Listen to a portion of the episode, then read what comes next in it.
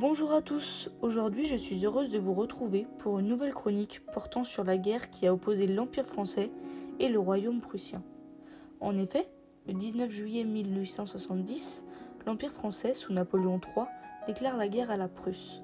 Cependant, deux mois plus tard, le 1er septembre 1870, Napoléon capitule à Sedan, commune française située dans le département des Ardennes. Au sein de cette émission, nous allons nous demander quelles sont les causes du déclenchement de cette guerre et ses conséquences. Pour cela, nous retrouvons Emma, une historienne qui va revenir sur le déclenchement de cette guerre. Emma, la parole est à vous.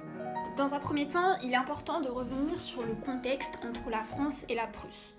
Guillaume Ier, donc le roi de Prusse, nomme en 1862 Bismarck en tant que chancelier. Ensemble, ils souhaitent réaliser l'unification allemande par la diplomatie, mais surtout par la guerre. Ils commencent donc par attaquer l'Autriche, qui est battue en 1866. Il faut désormais rallier les États allemands catholiques du Sud. Cependant, la France soutient leur indépendance et représente donc un obstacle pour la Prusse. Il faut donc trouver un moyen de déclarer la guerre à cette dernière, mais de manière subtile. Il ne faut pas que cette initiative vienne de la Prusse elle-même. Un événement joue alors en la faveur de la Prusse. En effet, le prince prussien, excusez-moi pour la prononciation, mais Léopold de Hohenzollern, est euh, candidat au trône d'Espagne. La France est contre cette démarche puisqu'elle compromettrait l'équilibre des forces en Europe. L'ambassadeur français se rend donc immédiatement à Ems, rencontrer le roi prussien afin de lui faire savoir l'opposition de la France et de lui demander le retrait de la candidature du prince. Ce dernier accepte, mais il refuse toutefois la dernière requête des Français qu'il prend pour un affront celle-ci étant de renoncer à cette couronne de manière définitive pour toutes les années à venir. À la suite de cette rencontre, l'ambassadeur fait cependant savoir au roi qu'il voudrait une trace écrite de leur conversation qui serait envoyée à l'ambassade de France. Ce dernier charge donc Bismarck de rédiger la fameuse dépêche d'Ems et de la communiquer à la presse ainsi qu'aux ambassades. Mais Bismarck n'a pas oublié sa volonté de guerre et transforme les dires de chacun afin que la France et sa population les prennent comme une humiliation. Vous trouvez ça mesquin, moi aussi, mais business is business et à peine l'État français ayant reçu cette dépêche, celle-ci déclare la guerre à la Prusse le 19 euh, juillet 1870. Très bien, merci beaucoup Emma pour ces renseignements très intéressants. Nous retrouvons à présent Joseph professeur à l'université, qui va nous présenter le Second Empire et le royaume prussien. Tout d'abord, bonjour à tous, chers auditeurs. Je tenais à vous remercier Lou pour l'invitation.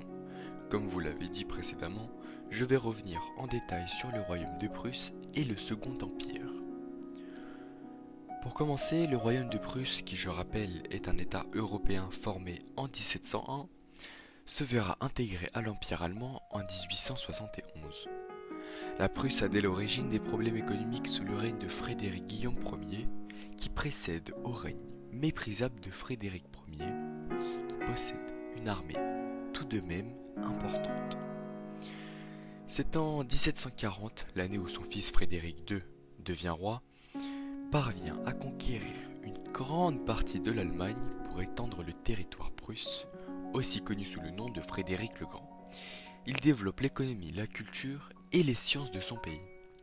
Grâce à cette force qu'il a développée, il fait de la Prusse une des grandes puissances européennes prospère jusqu'au XIXe siècle. C'est lors de la bataille de Jena et Austert que cette longévité s'achève. L'armée napoléonienne s'empara de la moitié du territoire. Ce sera dix ans plus tard, suite à la défaite de Waterloo, que le congrès de Vienne redécoupe complètement la carte de l'Europe ce qui attribue à la Prusse une grande partie du territoire ouest. Cependant, à l'issue de ces possessions, les tensions affluent entre la Prusse et l'Autriche pour obtenir l'appartenance de l'Allemagne. Merci Joseph pour votre intervention riche en informations. Et enfin, nous retrouvons Nicolas qui va nous expliquer plus en détail cette défaite de l'Empire français. Enfin C'est suite à la victoire contre Napoléon III en 1870 que Otto von Bismarck peut enfin unifier tous les comtés et duchés en un unique empire allemand. Pour marquer leur victoire, les Prussiens se rendent aux portes de Paris, et c'est à Versailles que s'installe l'état-major. En synonyme d'humiliation, le château, qui était un des plus grands symboles du rayonnement français sur l'Europe, sera transformé par ces derniers en un immense hôpital de campagne. De plus, c'est dans sa célèbre Galerie des Glaces que Bismarck proclame Guillaume Ier empereur de cette nouvelle Allemagne, un nouveau Reich.